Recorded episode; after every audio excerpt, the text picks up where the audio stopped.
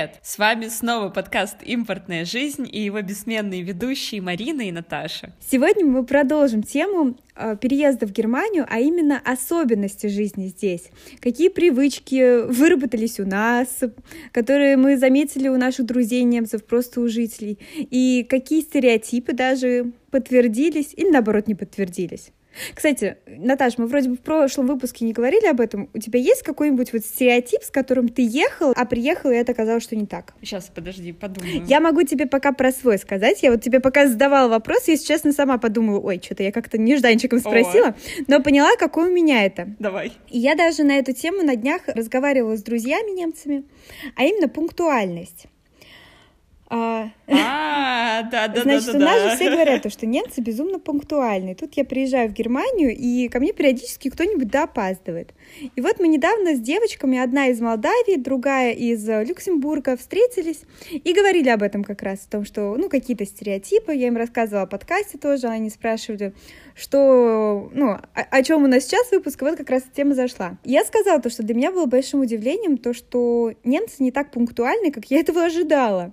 Но что мне сказали? Дело в том, что только немецкие немцы, а именно вот прям вот немцы-немцы, вот они приходят всегда тютелька в тютельку или даже раньше. А вот все остальные, да, не приходят. И я так подумала, окей, можно ли это подтвердить или нет? Посмотрела на свое окружение, в принципе, пока что все сходится. Вот. А, буду дальше наблюдать. Но в любом случае, первая э, реакция у меня была то, что действительно совершенно не все немцы э, пунктуальны. Вот, так что э, будем пока за этим наблюдать. Вот, это такой мой стереотип, который подался разрушению. А у тебя? Ну, он у меня не совсем разрушен, если честно, потому что это больше касается для меня транспорта. Вот транспорт, у меня был жесткий стереотип, что тут прям все по часам.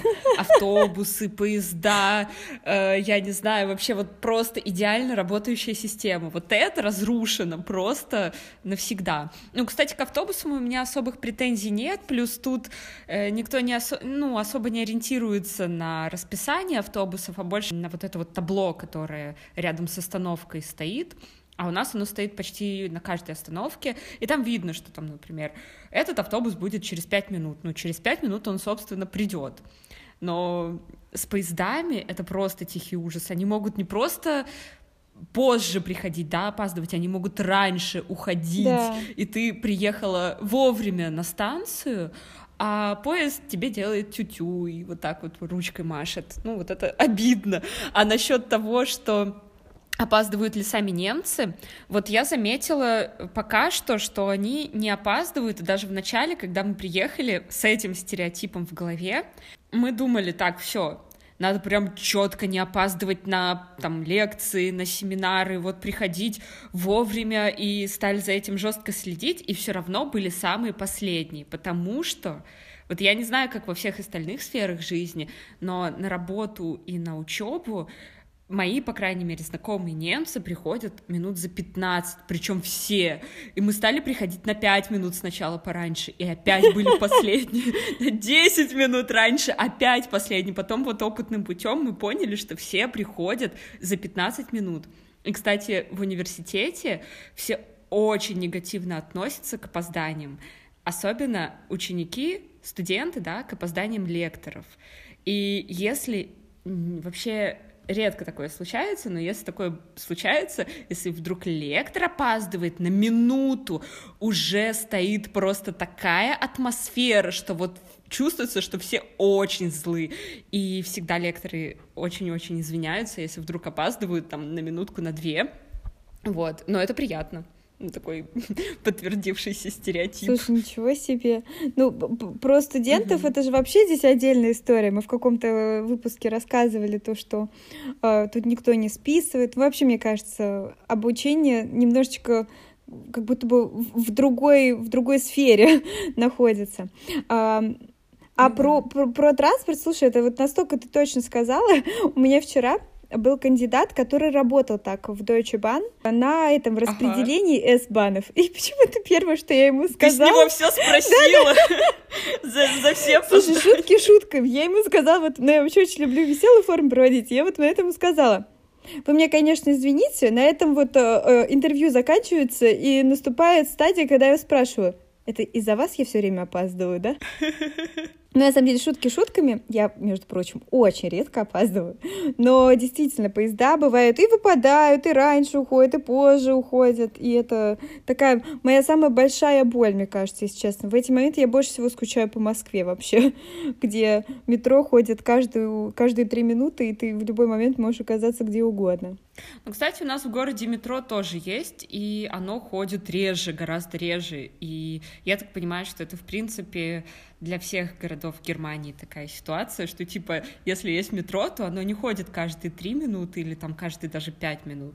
Большая часть станций, она наземная, но по путям можно ходить вообще спокойно. В смысле? А потому что там нет вот этого контактного рельса, и больше всего это мне напоминает вот в, в Москве трамвай. Mm-hmm. То есть там с проводком вверху соединяется поезд, и даже под землей, когда он едет, он как бы соединен поверху с электричеством, не по низу. И поэтому на улице это выглядит как обычные, ну, либо как обычная железная дорога, либо как железная дорога, которая заложена плиткой. Так, ну хорошо, э, э, транспорт и пунктуальность разобрались. Были ли у тебя еще какие-то моменты, которые тебя э, взбудоражили? Слушай, ну, меня взбудоражило это за несколько лет до переезда сюда, когда я как туристка приезжала, то, что везде платные туалеты. Даже в ресторанах, в кафе, везде, там, я не знаю, в клубах, туалет отдельно за него надо платить. Слушай, ну, на этом мне вообще есть несколько историй на туалеты. Ага. Во-первых, да, для меня это тоже был шок, причем самый большой шок был первый раз, когда я вот рассказывала в прошлом выпуске про 1 мая, а, в Берлине, и какой там трэш творился. И, ну, разумеется, когда много пьешь в течение дня, и вы гуляете, хочется когда-то зайти в туалет, и там везде туалет стоил от евро. В любом кафе uh-huh. ты мог в туалет сходить только если ты платишь больше евро. Ну и тогда для меня это я все переводил в рубли. Тогда это был курс там 70 рублей. Это вы прикиньте, вот просто чтобы сходить в туалет, вам нужно отдать 70 рублей. Или даже 100 рублей. Uh-huh. Вот. Ну, это как-то странно по сравнению с Россией, где не нужно платить за туалет.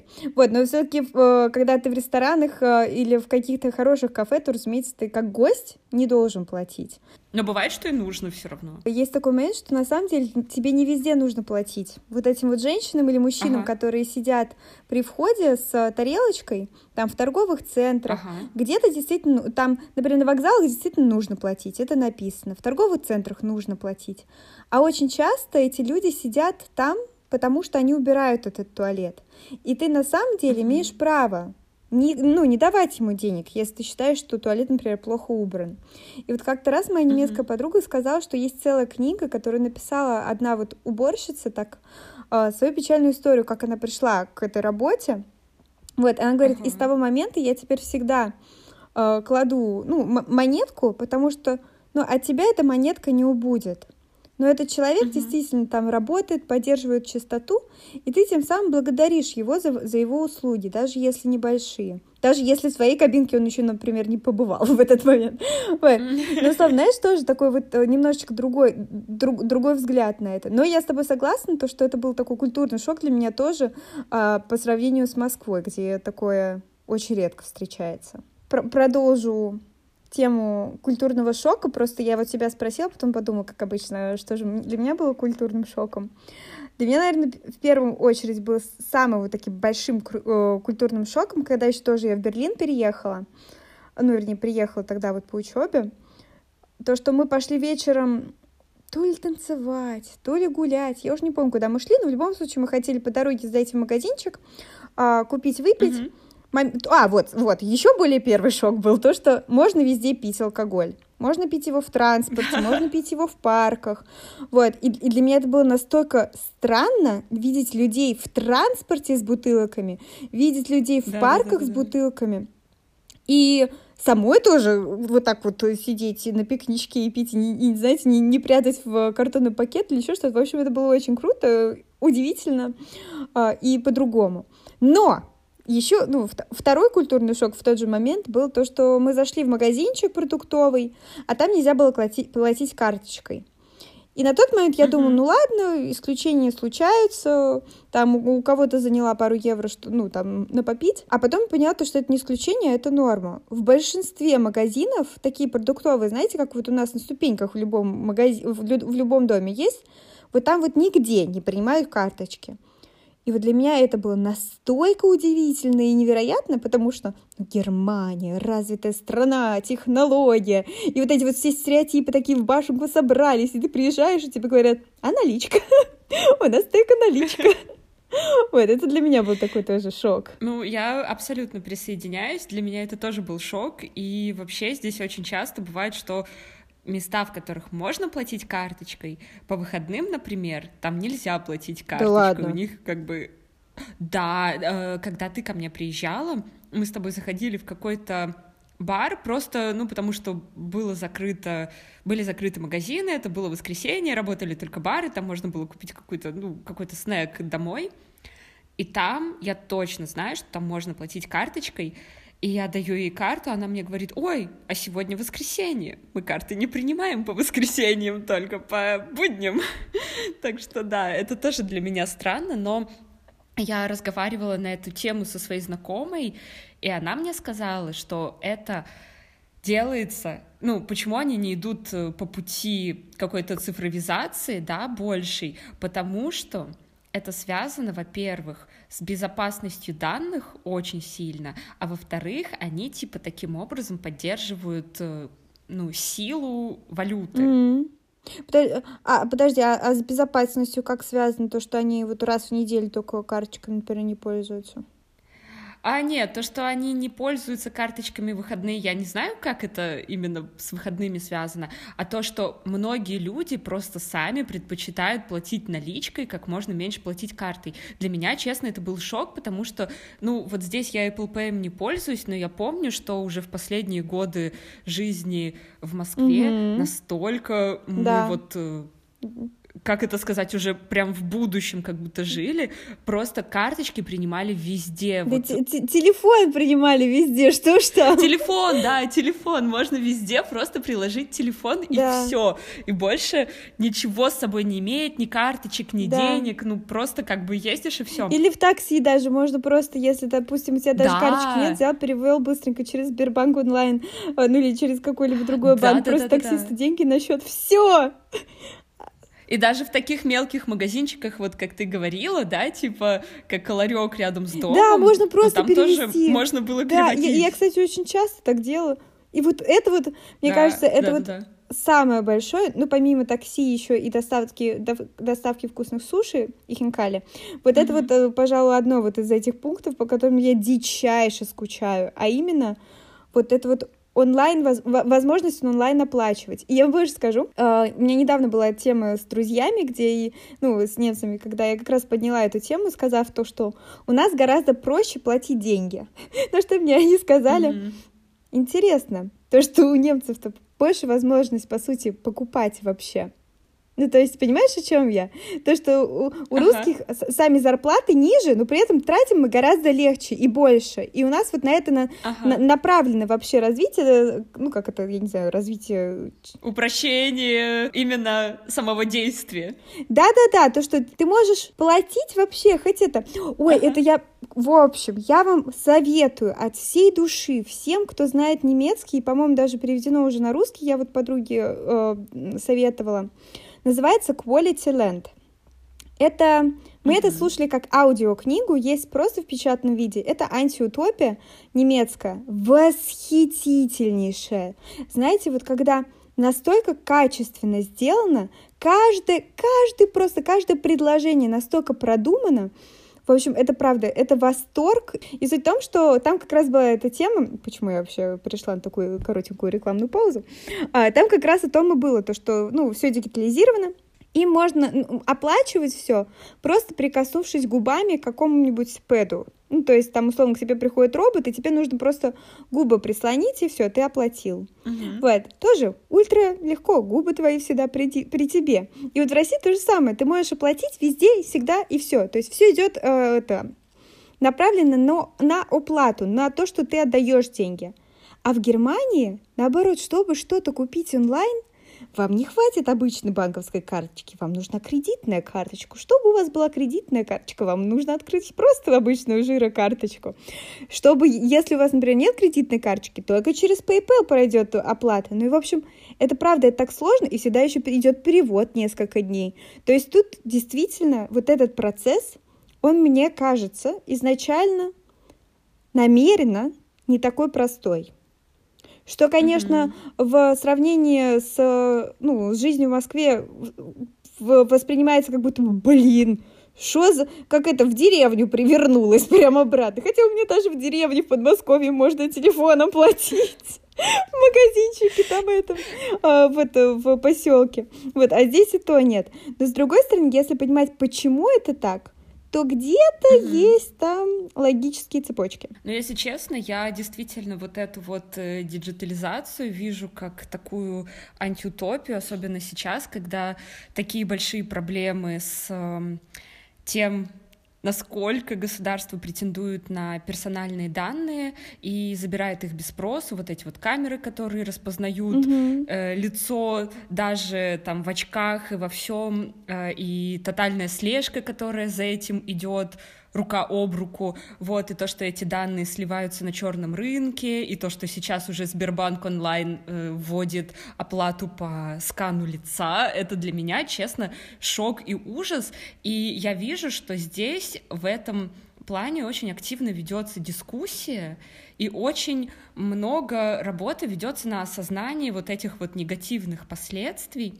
да, то, что там вы повсюду, например, в России можете оставлять, и к этому вся система даже располагает, да, система использования продуктов, покупки располагает к тому, чтобы вы как можно больше добровольно раздавали свои очень важные персональные данные. Mm-hmm. А здесь вся система располагает к тому, чтобы вы осознавали важность ваших персональных данных. Вот, например, тут просто на каждую, на каждую мельчайшую вообще услугу, которая предполагает сбор данных, нужно подписать по 5-7 бумажек что вы разрешаете их использовать, mm-hmm. что вы разрешаете их использовать только там в течение такого-то времени, что вы обязуете тех, кто это использует, уничтожить их там через месяц эти данные, что они должны какой-то отчет написать и подать. Ну, короче, я просто э, в университете с этим сталкивалась. У нас просто для каждого чиха вот мы используем ваше лицо, потому что мы выложим в Инстаграм фотографию там вашей группы. Mm-hmm. Э, можно мы это сделаем? Письменное разрешение. Мы используем там, например, э, ваше имя на нашем сайте, потому что вы наша там студентка. Можно это сделать? Два письменных разрешения. Короче, тут на все это собирается. И это Кстати, круто. я в России тоже с этим сталкивалась на прошлой работе, то, что там, когда э, приезжали дети на мероприятие, и мы фотографировали, нам mm-hmm. нужно было а от каждого учреждения получить э, тоже подтверждающий документ о том, что ну, разрешение на фото и видеосъемку. То есть это, uh-huh. это не только здесь так. Но я с тобой полностью согласна, то что э, мне кажется, вообще у людей отношение здесь к своим личным данным гораздо более трепетное. Я это причем, mm-hmm. ну я вообще достаточно такой человек к данным не трепетный, назовем это так. Mm-hmm. Вот из разряда, что автосохранение, конечно, дайте два раза. вот. А ну у немцев такого нету, и это и хорошо, и даже можно понять, но все еще немножечко чуждо для меня, например. Но и, так как я uh-huh. вижу в этом смысл, мне очень нравится то, что они это так тя тя тянут эту линию условно. В, на Netflix, ну, просто если вы живете в России, то просто в интернете, есть фильм «Социальная дилемма» 2020 года. Ой, очень классный фильм, прям посмотрите. Э, тоже фильм, который я посмотрела уже находясь в Германии, поняла, что именно не так. Там просто говорится как раз о той проблеме, то, что наши данные собираются в интернете, как они против нас используются. Слушай, ну вот ты сказала про такую трудность оплаты онлайн, а у меня, знаешь, тоже есть что на это сказать, на этот счет. Я очень долго оплачивала, у меня вот сейчас только-только закончились деньги на моей российской карте. Я перешла на немецкие карты, и, наверное, месяц или полтора я просто перестала пользоваться всеми услугами, потому что это надо было так муторно разбираться в том, как вообще оплачивать все этой гребаной жирокартой. Да. Не, ну как бы карта, может, и не, не такая плохая, и на самом деле я потом разобралась, ей можно оплачивать онлайн, без PayPal. Да ладно. Напрямую. Ну слушай, но это абсолютно не везде. Мне тоже где-то это прокатывало, но прям вот, мне кажется, в 15% случаев, не больше. В остальных почти везде нужна кредитка, или вот PayPal? Ну, в общем, это, это сложно, но я просто к тому, что это совсем не так делается, не так, как у нас номер карты вводишь, и все, это нужно специальный там имя пользователя смотреть в своих банковских документах, специальный пароль, ну, в общем, блин, это Марокко, mm-hmm. и это тоже надо учитывать, видите, опять затруднение покупок да. через интернет. А вот еще так. неудобно, я вообще считаю онлайн-банкинг здесь абсолютно вообще фуфлоум, если честно, потому что вот это вот, знаете, то, что при тебе приходит смс, тебе говорят, где ты что купил, на какую сумму, сколько у тебя осталось на счету. У меня отдельное э, приложение э, банка, на которое мне приходит угу. пароль. Ну, то есть это не просто приложение банка, это отдельное приложение для пароля от банка. Ну, то есть... А у меня так же. Ну да. вот. Ну, и это настолько вообще прям, о, не могу, прям, прям правда. Вот, вот, вот тут вот я считаю то, что онлайн-банкинг, в России настолько хорошо развит, что потом это как будто бы это разбежавшись, прыгну со скалы в Германию.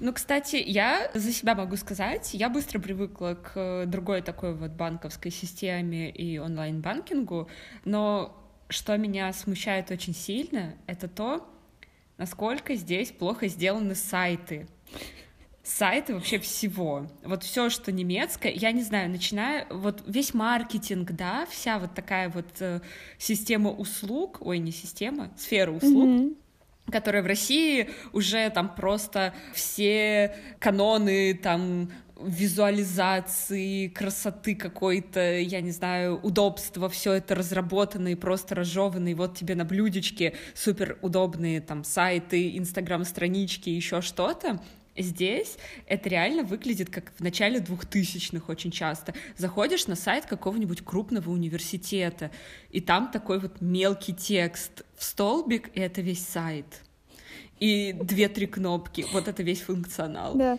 Ты знаешь, не просто же так. В Германии в IT-сфере люди оплачиваются очень хорошо, и по, если вы айтишник, то вам в Германию гораздо проще попасть, чем если вы, например, из другой специализации, потому что здесь они очень-очень нужны.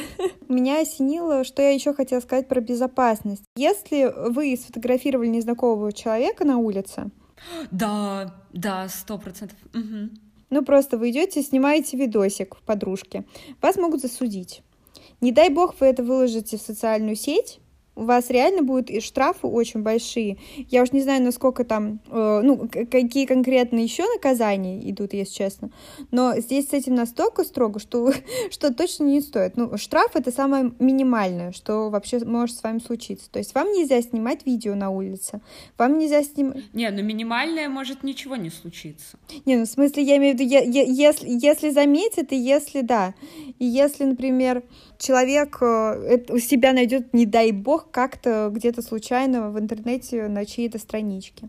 То есть а самое худшее, если это будет ребенок, да, если да, это будет да. несовершеннолетний. Ну, то есть, знаете, вот эта вот история фотографов в Москве, которые фотографируют незнакомых людей, и у меня многие знакомые так делают, и я, там, правда, работа потрясающая, очень живые фотографии но здесь об этом можно просто забыть. Ну, потому что настолько да, да. это, это все страшно наказуемо, что оно того не стоит. Ну, кстати, я хочу сказать еще, что мне теперь это стало бросаться в глаза. То есть раньше у меня было к этому нейтральное отношение, к тому, что кто-то без разрешения снимает э, людей на улице и потом это куда-то выкладывает. А потом, короче, я не продолжительное время была подписана на одного ютубера российского, и он живет там где-то под Краснодаром, и очень-очень много контента как раз выкладывает, э, ну, просто снимая незнакомых людей, вот так вот подходит к ним на улице, что-то mm-hmm. делает, и я сейчас, вот у меня это такой негатив вызывает, вот просто как ты можешь не спрашивать, даже часто ему люди говорят, не снимай меня, чтобы это нигде mm-hmm. не было в интернете, а он все равно выкладывает.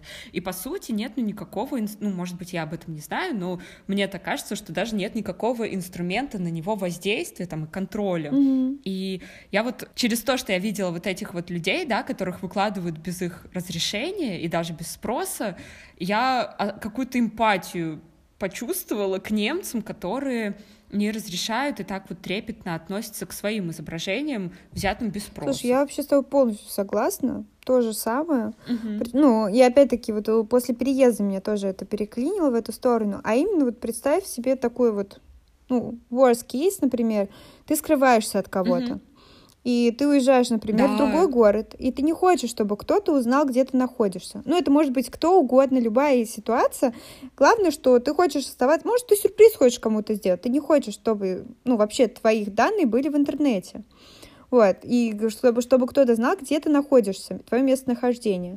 А, соответственно, вот так вот через э, свободное видео и фото ты не можешь гарантировать сам себе свою безопасность информационную. Да. Или так, то же самое, то, что очень же многие занимают должности, где, например, ну, ты не имеешь права на ошибку, ты не имеешь права э, быть увиденным, например, в каких-то обстоятельствах, которые могут плохо отразиться на твоем, ну, на твоей работе. А еще э, тут и в Инстаграм, когда вы, например, делаете рекламу чего-то, вы обязаны, даже если, знаете, вы не инфлюенсер, ну, типа, вот я так получила бесплатно товары, это новогодние игрушки от э, фирмы одной в, э, в, это, в декабре под, э, ну как это, при условии, что я их сфотографирую и выложу у себя в социальные сети. Если я их выкладываю и не пишу, я человек, у которого там не больше тысячи подписчиков, если я это выкладываю и не подписываю то, что это реклама, меня опять-таки mm-hmm. ждет либо штраф, либо еще что-то, а, потому что я как пропихиваю товары, но при этом не обозначаю uh-huh. границы, в каких я их, ну, в, в каких рамках, собственно, я эти товары отдаю, вот, или рекламирую. Вот, поэтому... Ну, а ты знаешь, почему так? Расскажи. Потому что налоговая служба здесь а, очень хорошо работает. Логично. Да, и если такая, такой магазин устраивает какую-то акцию, он потом может стоимость этих товаров, которых он не продает, а вот так вот по акции, да, кому-то дарит, он может это списать с налогов. Mm-hmm. И получается, что они, ну, просто это запишут. Конечно же, они потом проверят у тебя было ли это или нет, поэтому им это так важно. И, кстати, по этой же причине здесь очень мало блогеров в Инстаграме uh-huh, там uh-huh. или еще в чем-то. Или, может быть, блогеры есть, но они не работают вот так вот, не продают рекламу других блогеров у себя, не продают рекламу каких-то продуктов, потому что ты просто с налоговой не разберешься потом, чем ты будешь платить. Вот тебе по бартеру, да, что-то дали, ты должна это 30% э, от этого в виде налогов заплатить. Uh-huh ну, если ты зарегистрирована, да, как блогер, а не зарегистрированным блогером здесь как бы нельзя, нельзя да. быть, если ты доход какой-то получаешь. То, что это ИП, по сути. И, и как ты там поймешь из этих игрушек, сколько тебе там 30% э, заплатить, как ты должна деньгами заплатить или игрушками? То есть тоже такой вопрос очень тяжелый. Поэтому здесь очень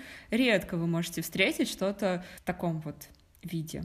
Я вообще еще хочу вернуться к тому, что ты говорила, когда про Netflix рассказывала, mm-hmm. что если вы в России, то вы можете это просто найти, найти.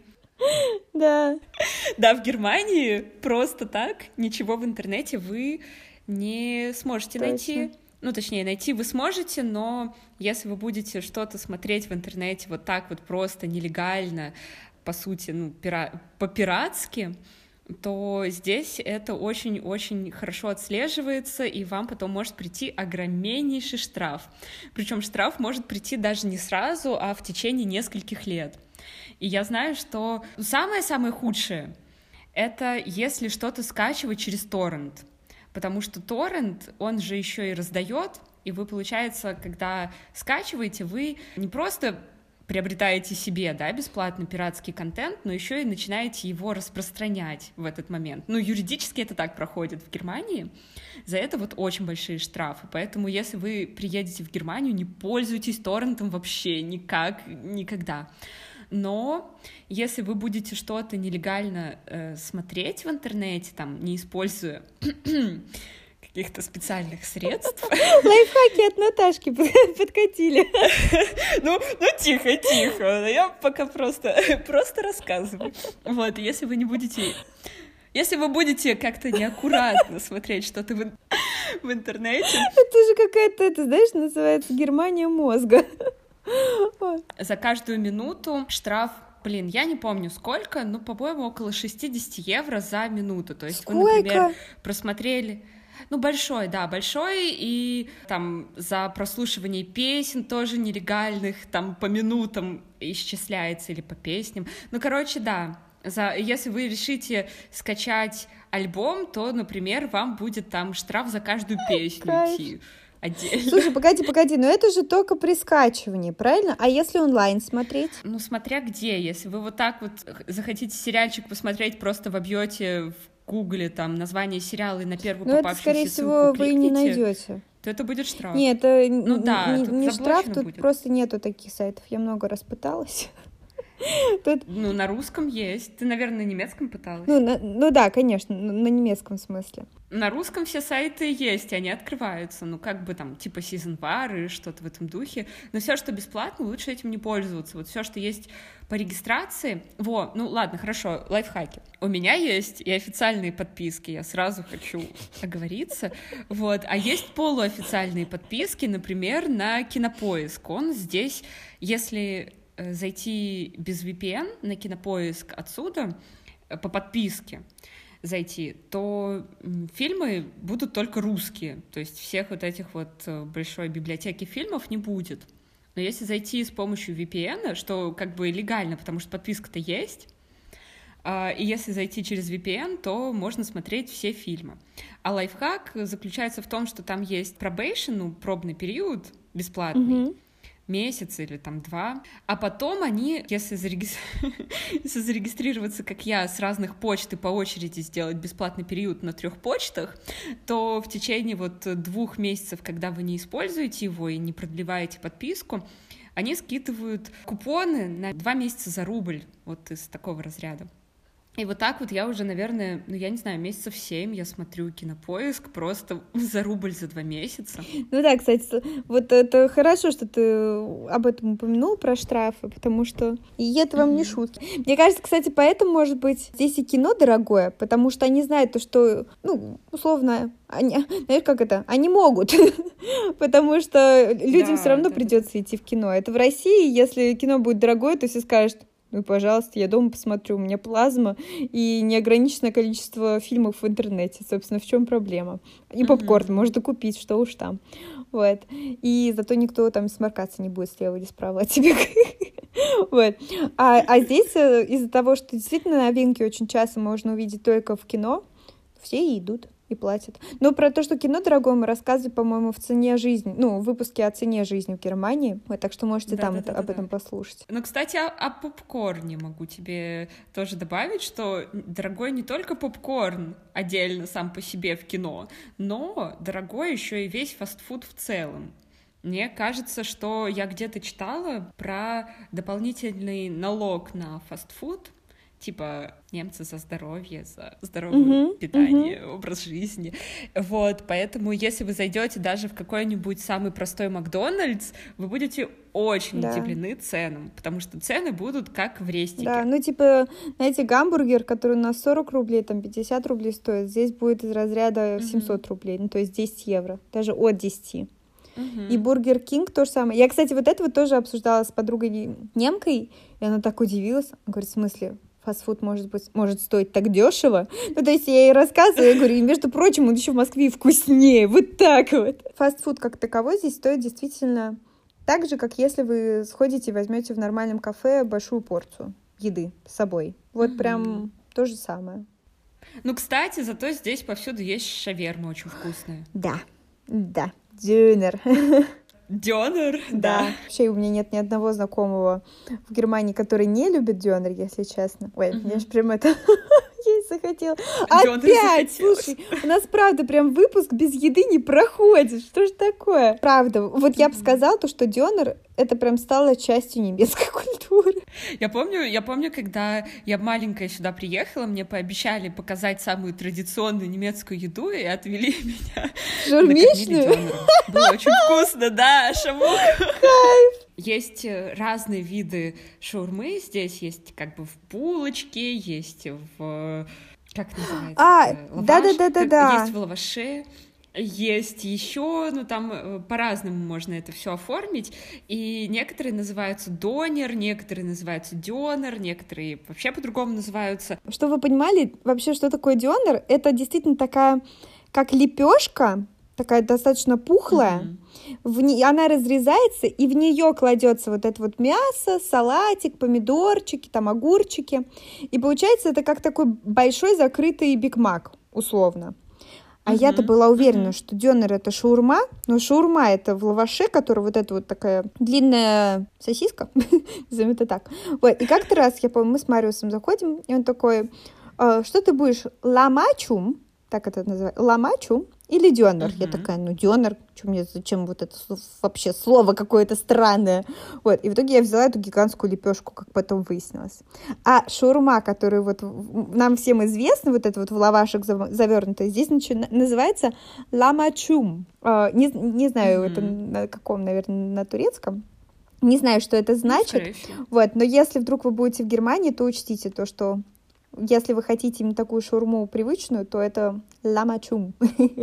Ну, кстати, они еще очень острые, поэтому если вы привыкли, ну вот, к такому... Диетическому питанию. К такой разновидности шаурмы, да, как у нас э, в России, то э, не берите э, шафа острый острый соус, mm-hmm. не добавляйте, потому что и скажите об этом отдельно, потому что они добавляют его по дефолту. ну, ну, ну, кстати, у меня всегда спрашивают, все ли соус или нет. Но мне очень нравится вот эта вот волна лайфхаков такая жизненных. А то все это, как переехать, работа, учеба, заработать. Это все фигня. Вот как шавуху есть, вот это, и еще под это фильмец забабахать, чтобы это штраф не получить. Вот это я понимаю. Ну, ты знаешь, я была бы рада, если бы мне кто-то рассказал такие мелочи. Знаешь, сколько раз я тоже брала не ту шавуху без лаваша.